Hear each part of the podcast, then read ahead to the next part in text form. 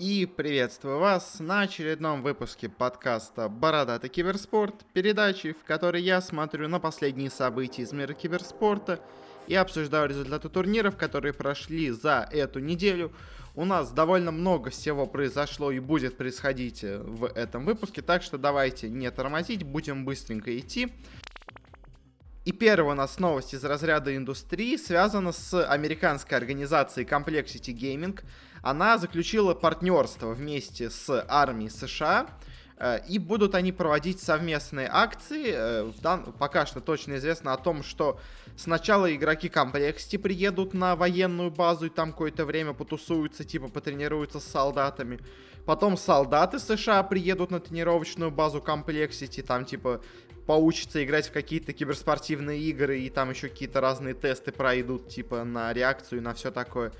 И потом по итогу всего этого уже пройдет какой-то товарищеский матч между киберспортсменами и солдатами США.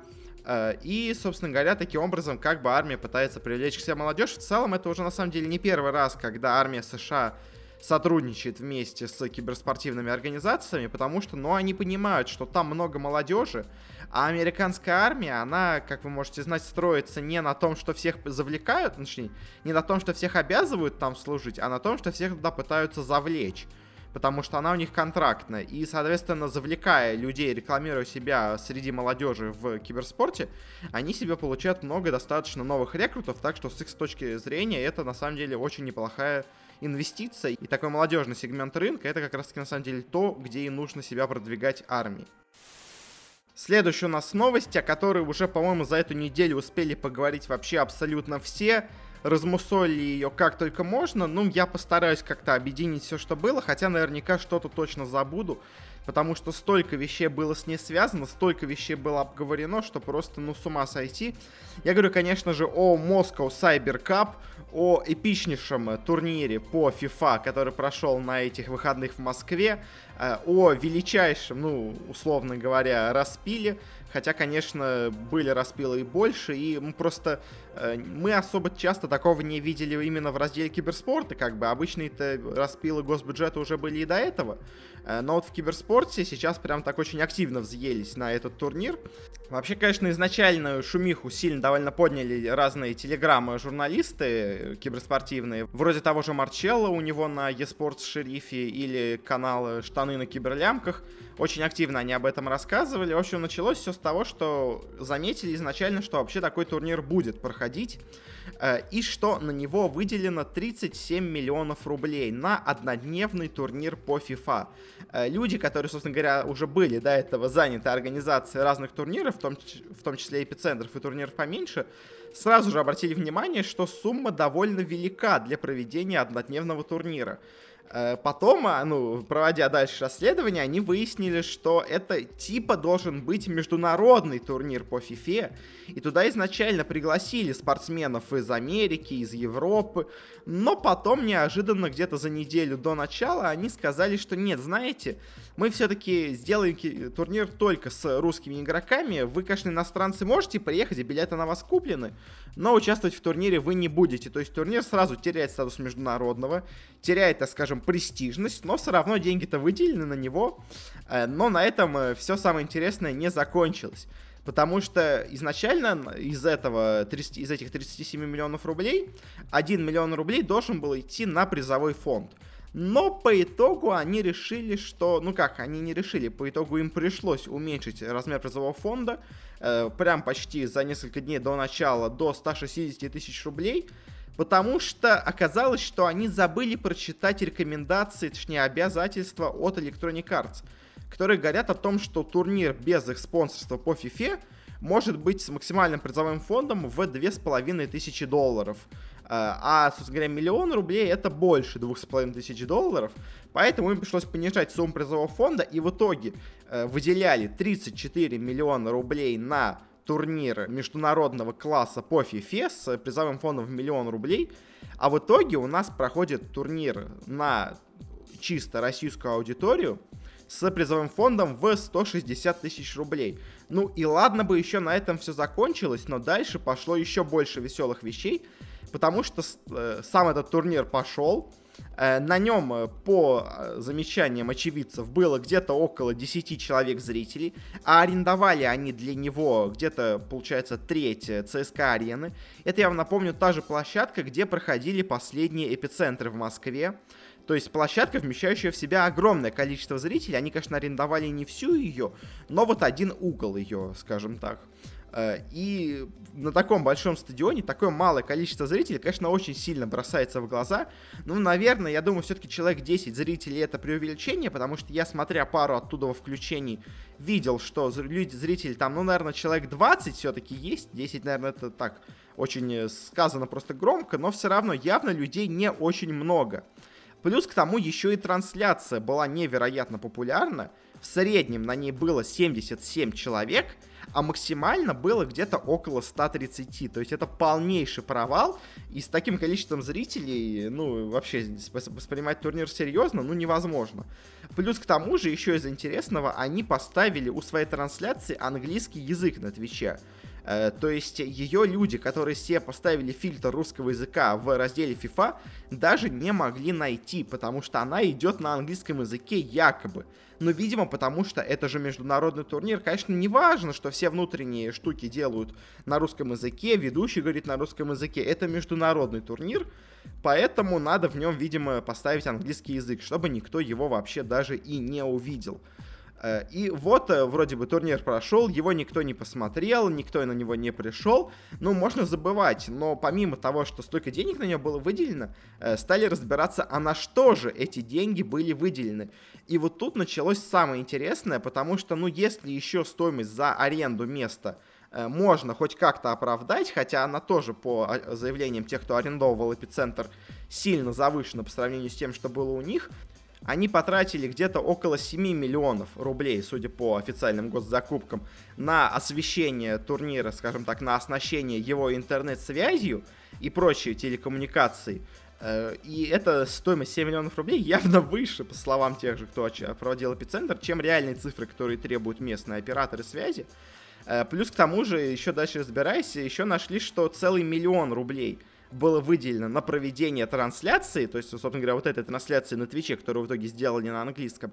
Но самое интересное, что в итоге тендер на эту трансляцию выиграла некая организация, которая до этого занималась постройкой лабораторий разных химических и металлургических. То есть, ну, совершенно не их сфера деятельности, но они почему-то решили тоже, ну, как бы, знаете, организация, как бы, ну, подумаешь, что тут э, постройка лаборатории, проведение трансляций, ну, примерно одно и то же, как бы, ну, то есть смежные в целом-то индустрии, поэтому можно их и в целом-то вместе провести. Э, дальше еще больше стало интересного, когда стали смотреть на то, какие деньги были потрачены на то, чтобы, так скажем, развлекать людей на этой площадке. Э, как я понимаю, из того, что там в итоге было, не было почти ничего. Э, но изначально, в общем, что появилось? Появилась информация о том, что э, на ведущих, которых изначально должны были сделать, да, хотели потратить где-то миллион триста рублей. Хотели пригласить известных довольно в футболе журналистов-блогеров. Это Марию Командну и Евгения Савина. Должны были им заплатить по 450 тысяч рублей. Плюс еще к тому же должны были быть дополнительные платежи э, за проведение, скажем так, э, финальной церемонии. Хотя тоже непонятно, почему это отличается от предыдущего. Э, и вот с этой вот заявкой, что именно этих людей надо... Э, многие люди, знакомые с вообще подачей тендеров э, на разные госзакупки, сказали, что это на самом деле оформлено с максимальными ошибками потому что вы не можете указывать конкретно человека, которого вы хотите. Потому что, ну, это мешает, так скажем, э, нормальному созданию конкурентных условий. И так нельзя подавать, непонятно вообще, как ее одобрили. Плюс к тому же, э, там указано, что они якобы обратились к трем совершенно разным фирмам, и все три фирмы поставили на обоих ведущих ценник в 450 тысяч рублей на один день. Ну, то есть, что довольно странно, то есть, и выглядит это немножко подставным, скажем так, э, делом, как будто э, все эти три ком- компании, которые им выставили цену в 450 тысяч, на самом деле просто были вместе в сговоре. Э, помимо этого, также еще и нашли огромнейшие растраты на людей, которые должны были развлекать людей. К примеру, должны были потратить почти 700 тысяч рублей на некого молодежного исполнителя Бурита, который даже приехал вроде бы на сцену, но вроде бы как единственное, что он там провел, это сделал фоточку на фоне пустых трибун, и вроде бы как даже не выступал. Там должен был быть и балет Тодос за 200 тысяч рублей, и шоу фейерверков за 300 тысяч рублей, э, и разный футбольный фристайл за 80 тысяч, еще какое-то танцевальное шоу за 100 тысяч рублей. Э, и, и самое интересное, что многим людям понравилось, должны были быть где-то все примерно в среднем по 100 тысяч рублей, интерактивная программа с мимами, русский народный коллектив «Горница», театр ростовых кукол «Аркадия» и брас-бенд «БББ». Э, в общем, отличнейшие развлекательные программы. Ничего из этого в итоге, как я понимаю, даже и не было представлено на сцене. Но зато деньги выделены, как бы, и вот все, все вроде бы хорошо. Э, ну, конечно, организаторы, наверное, не рассчитывали, что такой шум поднимется в итоге в прессе, потому что э, вообще, по-моему, абсолютно везде это поговорили. И в киберспортивных СМИ это обсудили, и в настоящих футбольных и прочих спортивных СМИ их обсудили. И где-то даже в непрофильных тоже изданиях начали об этом говорить. В общем, спалились, очень сильно спалились эти ребята, напопили денег, э, потому что, ну, с таким бюджетом однодневный турнир проводить, это просто смешно. Это бюджет турнира на несколько дней как минимум. И то прямо шикарнейшего турнира на несколько дней. А зачем арендовать ЦСКА арену, когда вы знаете, что у вас не придет куча людей? Потому что, ну, это FIFA.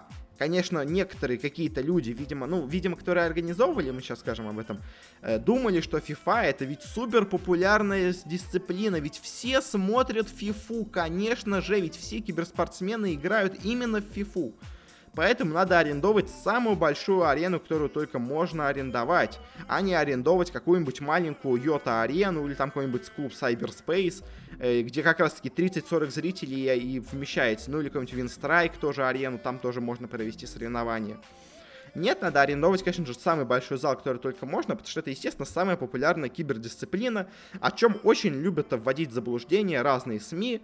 Э, я таки уже делал у себя спецвыпуск, в котором можно посмотреть, что даже на международной арене, не только в России, FIFA это явно не самая топовая дисциплина. Она даже в разряд, скажем так, около топа не входит она где-то в десятки только входит из дисциплины, в первую пятерку она точно не входит. Э, ну и, собственно говоря, к самим организаторам это были какие-то совершенно далекие от киберспорта люди, и об этом уже, по тоже все абсолютно сказали, и это было видно по всем их действиям, что они абсолютно не понимают, для чего это все нужно делать, они какой-то своей собственной логикой руководствуются.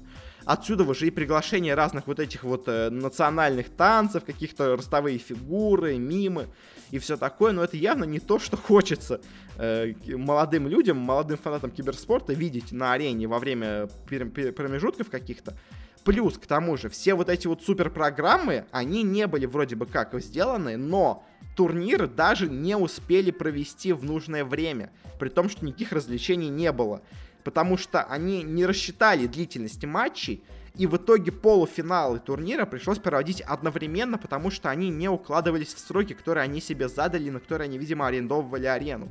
Э, то есть даже в этом у них случился факап. В общем, по итогу все просто ужасно с этим турниром. Максимальный попил денег получился. Сколько на самом деле на все это по итогу потратить, конечно, непонятно. Ну, наверное, где-то около 50 миллионов рублей, наверное, действительно они потратили. Ну, то есть, но явно это не окупается вообще никакими штуками. Э, к тому же при заявке вообще на этот турнир было сказано, что этот турнир должен повысить престижность России на международной киберспортивной арене, показать, что мы можем проводить крупные международные турниры, э, разве развлекать это должно молодую публику и плюс к тому же привлекать их к спорту. Э, по итогу, конечно, ни одна из этих целей не была сделана, а если, я не знаю, вроде бы не просочилась, конечно, в международные разные СМИ эта новость, но если кто-то за границей вообще узнает об этом турнире, они только наоборот посмеются о нем, и наоборот, это понизит авторитет по итогу российских турниров. В общем, что я хочу сказать, надо, конечно, внимательнее смотреть э, нашим э, госструктурам, выделяющим деньги, на то, как вообще подают заявки и как вообще проходят тендеры. Потому что, ну, тут явно даже по заявке было видно, что люди просто абсолютно не, не знают, что делать. Они даже заявку нормально подавать не могут.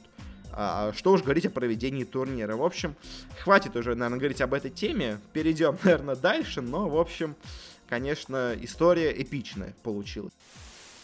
Э, в заключении к нашим новостям индустрии. Э, новость, о которой мы говорили еще до этого, но в этот раз она наконец-то закончилась. Э, организация Immortals наконец-то подтвердила покупку организации Infinite eSport и Entertainment, которая владеет, собственно говоря, Optic Gaming. Мы уже пару выпусков назад говорили слухи об этом. В итоге все действительно так и подтвердилось. Immortals покупает у нас оптиков. Она также покупает себе команду в Overwatch лиге Houston Outlaws. Но, правда, очень интересные вещи случились по итогу этого преобразования. Потому что Optic Gaming, она владеет сразу несколькими составами. А, и состав по Лолу Optic Gaming продолжит выступать э, под названием сейчас Optic Gaming, а через год поменяет название на Immortals. Э, состав э, в Overwatch Houston Outlaws, который принадлежал оптикам, э, какое-то сейчас время будет управляться временно Immortals'ами, но потом они обязаны его продать, потому что они уже владеют составом в Лос-Анджелес Valiant, по-моему, он называется. И, соответственно, они не могут владеть двумя составами одновременно, поэтому им придется продать кому-то этот состав. Но я думаю, наверное, кого-то покупателя они найдут ну или сделают якобы дочернюю фирму, хотя на самом деле она принадлежит им же, э, которые в итоге купят себе этот состав. А вот с, с составом по Call of Duty вроде бы ничего не изменится, он продолжит э, именоваться Optic Gaming, потому что, собственно говоря, Optic Gaming, она больше всего известна, на самом деле, э, такой своей аудитории именно, на самом деле, в Call of Duty, особенно в Америке. Она, конечно, и в Лоле тоже очень неплохо выглядит, но вот основная, конечно, их аудитория это Call of Duty, э, и, собственно говоря, Optic Gaming возникла вокруг Call of Duty, поэтому они, видимо, не будут менять местный бренд, и их состав по Call of Duty останется именоваться оптиками, а самое интересное случится с э, скажем так, составом по CSGO. Потому что очень много организаций еще давно по CSGO вместе собрались и решили, что не будет у нас такого, что несколько организаций, точнее несколько команд принадлежат одной организации. И запретили это. Соответственно, Immortals, покупая себе оптиков, начинают владеть двумя составами по CSGO. Это состав Мибор и это состав Оптик. Э, по итогу было принято решение распустить их состав по CSGO э, и, собственно говоря, просто, просто отпустить его. Они будут концентрироваться на Мибор. Э, в целом, конечно, наверное, даже можно их понять, потому что оптики в CSGO, они когда-то были вполне неплохими, но сейчас не очень сильные. Конечно, у Мибор тоже огромные проблемы, но они хотя бы сейчас выступают более-менее неплохо. А вот в оптиков, в этих датчан, ну, я не знаю. Если честно, я вот, по крайней мере, не очень сильно верю. Они довольно средний по силе коллектив, по уровню. Э, ну и, собственно говоря, закончим на этом с новостями, перейдем к решафлам и начнем с довольно интересной вещи. Стали известны участники состава Нави Junior. Э, это такой молодежный состав, э, на самом деле, ну как, два молодежных, на самом деле, состава. 10 игроков прибыли на специальную тренировочную базу Нави, э, где они будут вместе участвовать, скажем так, в тренировочном лагере, где будут смотреть на игроков, на разные их качества и все такое, и по итогу определят себе состав каким-то образом из этих игроков, выберут 5 э, человек, опять отправят домой. На самом деле, игроки, которых они в итоге туда подобрали, вполне себе неплохие, там есть, конечно, какие-то просто крутые парни из э, паблика, скажем так. Э, есть несколько игроков из уже существующих команд. Э, есть два игрока из команды Majesty. Есть составы из других академий. Есть игрок из Виндиго Академи. Есть игрок из молодежного состава Гамбитов. В общем, понабрали отовсюду, откуда можно игроков. И в целом, наверное, можно какой-то более-менее интересный состав собрать. Я очень, конечно, сильно сомневаюсь, что 5 прям игроков из их молодежного состава в будущем вырастут суперзвездами, но 1-2 может, а это уже в целом-то неплохой результат. Так что, ну, в целом, конечно, мне задумка, вообще сама эта идея очень нравится. Если по именам, я просто их скажу, не очень много людей, конечно, их знает, но кто-то кто, -то, может встретить знакомых людей. Это у нас Топа, Фир, Вайцман, Капача, Бит, Господаров, Пока, Артист, Порья и Аункири. Э, вот эти игроки будут в молодежном составе Нави. Я надеюсь, какую-то они будут создавать, какой-то будут контент создавать, э, ну, типа реалити-шоу с этими игроками, потому что, ну, такая возможность, такое мероприятие, мне кажется, нужно что-то такое делать. Следующая у нас новость с закрытием состава, еще одним. Помимо оптиков закроется также еще и американский состав Ghost Gaming. они, ну, просто решили, что не стоит продлевать с игроками контракта, много они на них тратят денег, выхлопа получают мало, ну и в целом, конечно, их можно понять, но немножко обидно, потому что в целом Ghost Gaming были не самой плохой организацией. Сейчас даже скажу так, не самой плохой командой, наверное, лучше сказать. Они, конечно, никогда прямо в супер топе не были, но всегда просто смотрелись неплохо, всегда просто играли нормально, проходили на некоторые турниры, но в Америке все-таки просто проходить на какие-то турниры, это, наверное, э, не то, что нужно команде, они хотели чуть большего, плюс к тому же в последнее время они стали проигрывать конкуренцию у Energy, у E-United, а, а когда вы даже не выигрываете прямых конкурентов, ну, наверное, все-таки надо состав закрывать. В итоге так и случилось. Ну, жалко, конечно, но я думаю, кто-то этих игроков подберет вместе. Кто-то из них, я думаю, еще будет играть в неплохих командах. Точно они не пропадут. Следующая у нас новость. Переходим к Dota 2. И тут произошел очень-очень интересный reshuffle. Э, еще нам точно неизвестно его последствия, но уже есть некоторые слухи. В общем, что произошло? Из состава Team Liquid ушел их э, carry-мидер игрок Matumbaman, который был в составе более, по-моему, трех лет. Э, один из самых долгоиграющих, скажем так, игроков в составе. Вообще, это была самая долгоиграющая вместе пятерка игроков. Но вот она решила расстаться перед эпицентром, и на нем уже будет она играть с новым игроком. В целом, на самом деле, замена Матумба Мэна, скажем так, она шокирующая моментом, когда она произошла, но не шокирующая так в целом. Потому что еще даже до начала этого сезона прошлым летом э, я говорил, что могут Liquid кого-то поменять. Все говорили, что могут Liquid кого-то поменять. Э, и даже по ходу этого сезона я говорил, могут Liquid кого-то поменять. Вот когда они провалились э, с, в первый раз, э, когда приехали на Dream League, я говорил, могут Liquid кого-то поменять. Э, и в целом, конечно, у Liquid все было прямо не идеально. Но казалось бы, после последнего турнира, где они выступили прямо супер хорошо, заработали себе по итогу слот на International, казалось, что, ну, наверное, все-таки в этот раз они до International дотянут этим составом, а дальше уже будут, видимо, решафлиться. Но они, видимо, играя вместе дальше, поняли, что нет, все-таки действительно там была случайность, ну, там действительно, мне кажется, была случайность у них. Э, и вот по итогу они решили сделать себе замену. Э, в целом, Атумбамен, наверное, напрашивался на замену. Потому что, ну, а кого еще в команде менять, скажем так, если что-то не идет?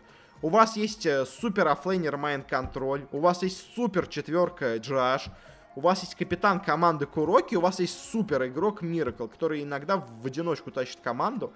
И в Париже во многом благодаря Miracle команда смогла так далеко зайти. А MATUMBAMAN, он всегда такой был, знаете, э, игрок э, невидимого фронта. Конечно, на самом деле многие говорят, что он на самом деле выполнял очень много работы. Просто такая черновая работа, которую не видно на фоне выступления других игроков. Э, но на самом деле, типа, он очень много делал. Ну, возможно, конечно, так и было. Но, наверное, все-таки, когда команда принимает решение, она смотрит на то, кого можно заменить в команде, а кого нельзя. И она, видимо, решила, что остальные игроки более незаменимые, чем Матумбамен решила от него избавиться. Кто вместо него придет в команду, сейчас очень активно ходят слухи о V3-3. Э, в целом, возможно это случится, потому что очень прям много слухов, очень много разных э, каких-то подтверждений происходит. Э, но, если честно, я не знаю. Может быть, конечно, в v 3 будет нормально играть в команде, но вот за свои пару лет, которые он играл где-то в непонятных регионах, в непонятных командах, я, если честно, уже прямо как-то забыл о нем как о нормальном игроке. И я, если честно, думаю, что, возможно, с ним они могут играть хуже. Конечно, наверное, по скиллу именно механическому, может быть, как мидер, он будет сильнее, чем Матумба Мэн. Но, опять-таки, вопрос, кто и вот незаметный рабочий черновой, который выполнял Матумба. А сможет ли ее выполнять в этой 3 Я, если честно, не уверен. В общем, будем, конечно, смотреть, что будет у Liquid дальше, но, если честно, вот эта замена может для них стать решающей, но самое главное, почему они, видимо, решили все-таки это сделать, э, заменяя Матумба Мэна, они, конечно, теряют 20% очков, но все равно им этих DPC очков хватает, чтобы пройти на International, так что они на нем точно будут.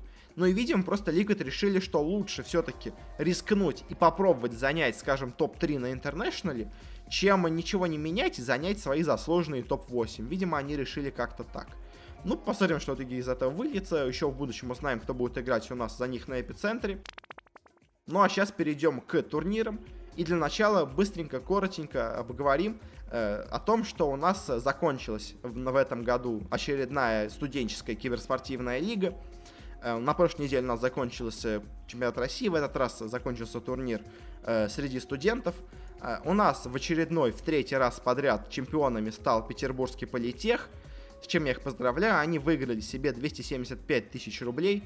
Второе место занял Сибирский федеральный университет, тоже он до этого неплохо себя показывал, занял Э, получил он себе, на самом деле, по итогу даже больше, 850 тысяч рублей. Э, ну а третье место у нас э, заняла Мира А, Московский технический университет. Получил он себе 425 тысяч долларов, ну или эти игроки себе получили. А, извините, боже мой, Политех себе получил миллион двести семьдесят пять тысяч. У меня единичка пропала, и я, в общем, да. Миллион двести семьдесят пять тысяч, я из-за этого удивился. Странный призовой фонд, но да. Э, как-то так. В общем, э, конечно, поздравляем наших студентов. Особенно меня да, вот удивляет, что три года подряд у нас лучшими становится здесь э, и политех. Э, но, знаете, три года подряд команда становится лучше, а учатся люди, условно говоря, 4 года. Так что, возможно, через год э, все вот студенты, которые сейчас были такими крутыми киберспортсменами, они уже выйдут из института, закончат в нем учиться э, и не смогут принимать участие в этом турнире. Так что, вот знаете, студенческие лиги, они всегда э, такие, имеют цикличность в 3-4 года, потому что меняются, говоря, студенты, а новые студенты не настолько хороши, как старые. В общем, Посмотрим, конечно, что будет в следующем году. Сможет ли нас снова Политех что-то выиграть. Ну а сейчас поздравляем ребят. Они большие молодцы и совмещают такие, на самом деле, довольно интересные технические, такие хорошие специальности вместе с игрой в киберспортивные игры. Это классно, это круто, это молодцы парни. Э, ну и от этого перейдем к более крупным, к настоящим турнирам киберспортивным. Сначала начнем с Dota 2. Здесь у нас прошел минор по Старладеру. Э, турнир, на котором я наконец-то в своих прогнозах в телеграм-канале смог выйти в плюс. Не так много на нем по итогу из-за этого, получается, было удивительных вещей, но парочка шокирующих штук все-таки было. Э, начнем с групповой стадии. На групповой стадии у нас вылетело 4 команды, и парочка из этих команд ожидались к вылету, а вот парочка прямо совсем неожиданно вылетели. Начнем с группы А, где был самый большой шок – потому что первыми из группы А у нас вылетели наши СНГшные ребята из Винстрайк. Я, конечно, говорил, что не очень многого жду от этой команды, и, скорее всего, я от них ожидал третьего места в группе, но вот четвертого я не ждал никак, потому что они проиграли команде Анваргеза. Это команда из Южной Америки, из Перу, э, которая собралась за, за пару дней до начала квалификации вообще из своего региона – выиграла эти квалификации и по итогу на этом турнире даже не заняла последнее место, а спойлер даже прошла еще дальше. Э, она победила ребят из Винстрайка, и, конечно, для нашего СНГ киберспорта это большой удар, потому что, ну, прям как-то вера опускается в ребят. Но на самом деле, если посмотреть на то, как Винстрайки прошли на этот турнир, то они прошли очень, скажем так, со скрежетом. И, как помните, на самом деле на этот минор должны были ехать Нави, но в финальной игре у них что-то случилось, что-то пошло не так, а Винстаки каким-то чудом выиграли себе эту игру. Но, конечно, по, по, по этим по всем спортивным показателям должны были ехать Нави на этот турнир, но вот по итогу у нас поехали Винстрайки и такой результат. А вот еще следующая команда, которая вылетела из группы А, это на самом деле настоящий шок, потому что и команда Ехом тоже вылетела из этой группы. И она тоже проиграла у нас команде Анваргеза, команде перуанцев. И при том, если в первой игре э, в группе они выиграли со счетом 2-1, э, ну просто они в одной игре забыли забанить Мипа, то вот в другой игре они уже проиграли, ну прямо полностью именно по игре. И вот такого от перуанцев, мне кажется, вообще никто не ожидал, что они даже вышли из группы своей, в итоге зашли в топ-4 на этом турнире. Это прямо супер заслуга для них. Поздравляю перуанцев. Ну а Ехом, Ехом, э, что про них сказать? Феррари очень плохо играет. Сколько уже я говорил про ветерана Феррари. Обычно, конечно, его тащили Фэйфбиан и Ксинкью. Но тут не получилось, я не знаю. Мне кажется, Ехом надо менять своего мидера, ну потому что я не знаю. Я, я изначально не понимал, зачем их взяли в команду Феррари. Э, я еще также не понимал, зачем они из команды убрали АСД, взяли вместо него себе Неверенда. Мы об этом еще сегодня поговорим. Э, ну, в общем, э, да, не знаю, в общем, что Юхом делать. Они довольно слабая команда, у них как-то раз случилось какое-то озарение, у них снова случилось озарение на этих квалификациях на майнер, но по, по итогу турнире они снова играли, ну, довольно средненько. В группе Б у нас последнее место заняла команда Complexity. В целом, на самом деле, даже довольно ожидаемо. Ну, то есть, я у себя, конечно, в группе в Телеграме ставил, что они пройдут чуть дальше, но это, не скажем, не самое шокирующее. А вот кто у нас занял третье место, это тоже очень интересный результат, потому что тут у нас были ребята из Минески. Э, ребята из Минески, которые проиграли, собственно говоря, как и Complexity, китайской команде Sirius. Я говорил, что Sirius, скорее всего, вряд ли выйдут из группы, но вмешался, возможно, один фактор, который сильно повлиял на команды. И Complexity, и Минески э, имели очень серьезные проблемы с визами. Они въехали в Украину где-то только за день до начала матча, соответственно, не смогли нормально акклиматизироваться, не смогли нормально подготовиться к турниру. А ехали они, я напомню, из, кто-то из Америки, а кто-то из Юго-Восточной Азии, то есть очень далекие регионы по времени и по всему. Э, и, возможно, вот эта вся волокита, какая-то вот э, стресс и все такое вмешалось в, в, в игру команд. Поэтому они по итогу и так прям безвольно проиграли китайцам. Ну, а почему я от них обманулся? Потому что в матче друг с дружкой они смотрелись в целом-то очень неплохо но оказалось, что это просто между собой очень неплохо играли две слабые команды. А когда они выступили против Сириусов, оказалось, что эти две команды просто совершенно не готовы к турниру. По итогу у нас прошли дальше китайцы Сириус. У них, кстати, как раз-таки играет этот игрок АСД, которого кикнули из eHome. Э, и, говоря, играл он там очень и очень неплохо. Э, поэтому, ну, опять-таки, вспоминаем про то, что его кикнули из команды, непонятно зачем. По итогу он даже прошел на турнире сильно дальше, чем его родная команда. Ну и, собственно говоря, от этого перейдем к плей-оффу. Там у нас четвертое место заняла команда перуанцев Анваргеза. После группового этапа магия какая-то закончилась. Они без шансов проиграли Непам, без шансов проиграли китайцам из Сириус и вылетели. Ну, собственно говоря, больше про них особо говорить и нечего. Команда попала какой-то на некий э, кураж в групповой стадии, но дальше его уже не хватило. Плюс, возможно, просто действительно EHOME и Винстрайки были не готовы. Третье место у нас тоже вполне ожидаемо по итогу уже после групп заняла команда Sirius. Э, китайцы в целом играли неплохо, не прямо какую-то невероятную игру показывали, но играли э, нормально, хорошая, добротная дота. Как бы топ-3 на миноре, наверное, действительно это их уровень. Э, проиграли они у нас Нипам по итогу в группе, ну и больше о них особо сказать нечего, просто, просто хорошая команда. Ну и в финале, собственно говоря, обе команды из финала у нас отправляются на эпицентр, на мейджор. Это у нас Альянса и Нипы. Э, победили в итоге у нас на турнире Нипы, которые, ну, в целом сыграли просто хорошо. Они вот в одной игре с Альянсами как-то прямо очень расслабленно стали играть, в итоге проиграли эту игру, сами ее слив. Но в целом, конечно, по турниру, в целом Нипы смотрелись нормально, это была хорошая просто команда. Они играли примерно так, как от них ты и ожидаешь. А вот альянсы по ходу турнира на самом деле даже меня сильно удивили. Потому что в группе они смотрелись, ну, очень неплохо, а дальше у них началась какая-то... Точнее, даже так, скажем, в группе они смотрелись нормально, но с какими-то непонятными ошибками. Э, по плей-оффу они тоже смотрелись нормально, но тоже с какими-то ошибками. Ой, боже мой. Но вот в финальной игре, в финальной игре они прямо как-то наконец-то смогли показать всех себя и, ну, прямо, прямо играли круто, если честно. И сейчас я бы эти обе команды и э, Непов и Альянсов оценил бы примерно одинаково. Альянсы прямо очень сильно спрогрессировали за последнее время. Я их с этим, наверное, даже поздравляю. Э, наконец-то смогли они вернуться на хороший игровой уровень. Ну и в целом, наверное, как и от Нипов, от них ожидаю в целом неплохого выступления на эпицентре, но об этом мы поговорим чуть позже, а точнее прямо сейчас, потому что, ну, больше мне сказать по этому майнеру нету в целом довольно ожидаемо. Я еще даже до его начала предсказывал, что пройдут Нипы и Альянсы. Так по итогу и случилось. Я говорил, что могут нас пройти EHOME, но по итогу они провалились. Э, ну, Сириусов, да, я их не ставил, что они пройдут так далеко, но больше особо я в них и не верил, что они смогут победить или Альянсов, или Нипов. В общем, в целом, предсказуемо. Ну а теперь переходим к эпицентру. И здесь у нас, конечно, очень-очень интересный состав участников. Э, и кто из них победит, ну, сказать сложно. Давайте посмотрим на оценки букмекеров и пройдемся снизу вверх. И я скажу где-то, кого я считаю правильно поставили, кого нет. Э, первое место, даже лучше сверху вниз идти, э, ставят на секретов. Ну, наверное, в целом, конечно, да. Секреты самый ожидаемый победитель турнира, они самая сильная сейчас команда.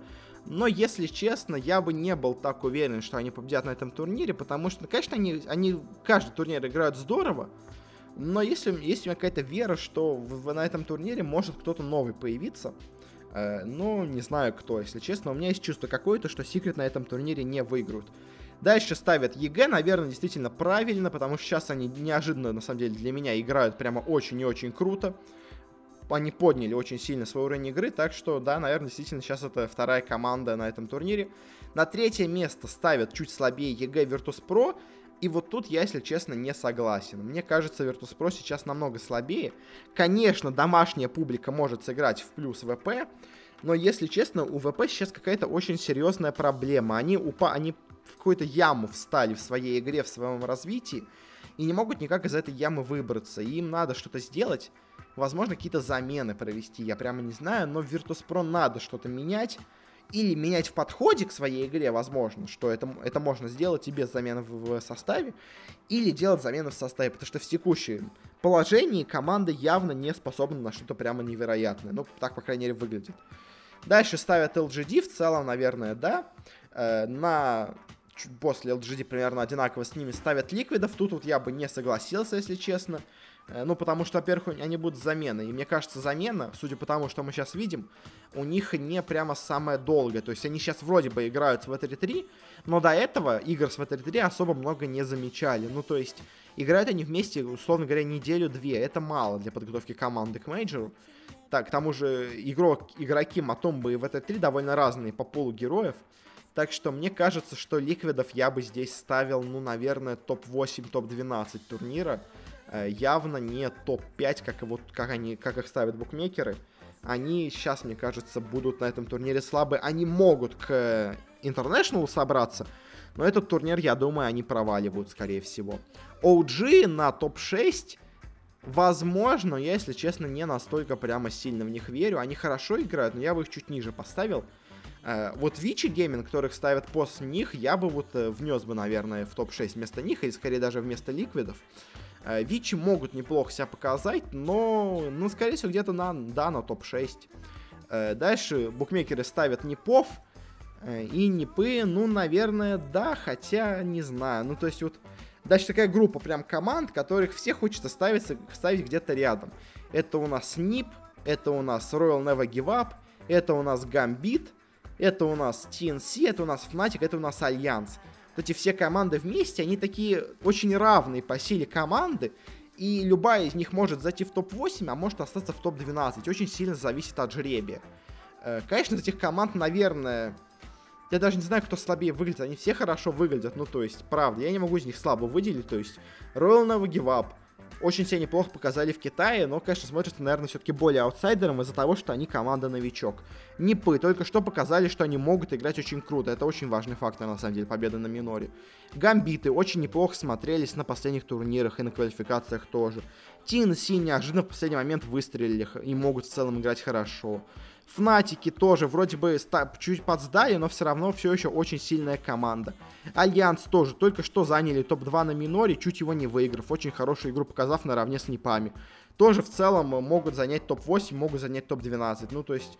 И как вот эти команды оценивать, я, если честно, прямо не знаю. То есть кто-то из них в итоге даже займет топ-16, но это просто кому повезет, как бы скажем так. Э, в общем, не знаю, не знаю. В общем, все эти команды хороши, но кто из них пройдет дальше, мне сказать сложно. Ну и аутсайдеры турнира, к сожалению, у нас получаются американцы Forward Gaming, хотя они мне довольно сильно симпатизируют, но такая конкуренция, что ну просто больше, к сожалению, для них не остается. В лучшем случае топ-12, если они попадут на кого-то другого из вот этой категории аутсайдеров. Э, и помимо них тут еще есть две команды из Южной Америки. Это у нас Pain Gaming, это у нас Infamous. Обе команды, конечно, неплохие, но опять как и Forward Gaming, команды неплохие, но все остальные команды настолько сильны, что просто делать этим нечего на этом турнире. В общем, конечно, обычно нас команда из Южной Америки заходит в топ-12, но, э, скажем так, она заходит там случайностью, скажем, в основном. А по так оценивая силу команд до этого, я бы сказал, что вряд ли. То есть я бы, наверное, на победу поставил бы, ну, как, Секреты, конечно, главный фаворит, это действительно Эх, я бы сказал, что, наверное, победят EG или LGD. Мне кажется, кто-то из них может сейчас выстрельнуть и финальным рывком что-то сделать. Смотря вообще в целом на таблицу DPC, у нас там интересная ситуация получается. Потому что у нас много команд себе уже гарантировали слот, но еще не все. Сейчас у нас на турнир едут э, почти точно King Gaming, очень неплохие шансы есть у OG, а вот под вопросом сейчас находятся TNC и eHome. Э, могут очень вероятно выпасть, если, ну, они уже, собственно говоря, не заняли ничего на последнем миноре, и поэтому они очень мало очков получают, из-за этого, скорее всего, eHome кто-то обгонит. Э, кто их может обогнать? Их ближайшие конкуренты это Альянс из тех, кто еще будут, это Гамбиты, ну и это форварды, но, если честно, прямо супер сильно форвардов я бы сейчас не ставил. Но вот Гамбиты и Альянсы, мне кажется, могут. И к тому же, вот зайдя в топ-8, Гамбиты себе точно гарантируют слот. Э, то, то же самое говоря и об Альянсах. Э, вот эти две команды еще, мне кажется, могут побороться за место. Э, а кто у нас уже едет на International, это у нас Secret, это ВП, это EG, это Vici, это LGD, это Fnatic, это Liquid, это. Э, кинов, собственно говоря, у нас уже нету на эпицентре, но они уже, скорее всего, себе получат место. Я сомневаюсь, что кто-то их сможет так сильно обойти. Это надо, чтобы прям весь топ-4 турнира был из новых команд. OG, э, ну, они в целом уже тоже попадают, так что, наверное, им супер какой-то мотивации играть как-то невероятно нету, но я думаю, они сыграют просто добротно. Э, вот TNC могут сильно выстрелить за счет того, что они очень сейчас мотивированы не потерять свой слот. Ну и плюс Альянсы Гамбиты тоже очень сильно мотивированы попасть на International напрямую. Ну и на этом, наверное, закончим разговоры с, собственно говоря, Dota 2. Перейдем к CSGO. Здесь у нас на этой неделе закончились очень много минор квалификаций. Э, ну, майнер, точнее сказать, квалификаций на предстоящий мейджор э, в Берлине от StarLadder. Э, и пойдем давайте по регионам, посмотрим, кто у нас где прошел. Южная Америка. Здесь у нас в целом, ну, наверное, более-менее все, кто должны были, прошли. У нас единственное, вот, то есть пошли две команды. Это Sharks eSport и это у нас Inns eSport. Наверное, из тех, кого я еще мог ожидать увидеть прошедшими, это была вот команда Исирус из аргентинцев, но они вот заняли третье место, чуть-чуть им не хватило. Но в целом и Инс, и Шаркс, они где-то появлялись, это в целом не самые слабые команды, Особенно Инс, вот, конечно, Шаркс немножко такая более команда новичков, но, в общем, в целом по региону каких-то прямо супер шокирующих вещей нету. А вот где в соседнем регионе были шокирующие вещи, так это у нас в Северной Америке. Потому что кто у нас здесь прошли? У нас прошли Фурия. Еспорт, кстати, интересно, что Фурия играла в Северной Америке, хотя игроки полностью бразильские. Но, видимо, они находятся в Америке физически, поэтому их ставят в Северную Америку, а не в Южную. Ну или просто для того, чтобы там было более честно, не знаю. В общем, Э, первое место у нас заняли FURIA, ну, точнее, первые четыре места у нас даже тут наравне были. Заняли Фурия, заняла Lazarus, тоже я их где-то видел. Заняла у нас eUnited, заняла у нас NRG, в целом довольно все ожидаемо. А, и последние два слота у нас между собой боролись и смогли занять команда Singularity и команда Team One. А, вот Team One, я, это бразильская тоже команда. Я ее где-то видел, но не особо много. Команда Singularity тоже такая относительно новая. Но самый, конечно, главный шок в этом регионе это то, что у нас не прошла команда Cloud9. Притом команда Cloud9 сыграла настолько плохо, что она заняла последнее место на своих квалификациях в Северной Америке. То есть все ставили на то, что Cloud9 пройдут из Северной Америки, а они там заняли последнее место. Они проиграли команде новичков New Identity, и они проиграли команде э, Веквест, тоже из абсолютных новичков. В общем, пол, полнейший провал для Cloud9.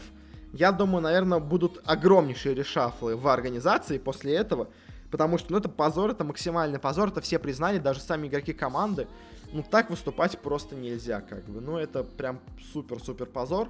Ну, а кто у нас пройдет э, два слота из региона, ну, мы еще в будущем поговорим, но я, наверное, поставлю на Фулию и на Energy, они, наверное, самые сильные команды в регионе. Дальше Азия. Тут у нас мне сложно что-то говорить, потому что я не очень разбираюсь в азиатском CSGO. Э, разве что скажу, что из Китая у нас не прошли Вичи Гейминг, но, возможно, они сейчас уже плохо играют. Я просто помню, когда-то давно они играли неплохо. У нас прошли Five Power, прошли Тайлу, в целом тоже довольно известные китайские команды по CSGO. Э, прошли Greyhound э, из Австралии, прошли у нас MVP из Кореи, прошли Альфа Ред тай, тайландцы Э, в целом все ребята знакомые из этих регионов, кто играет.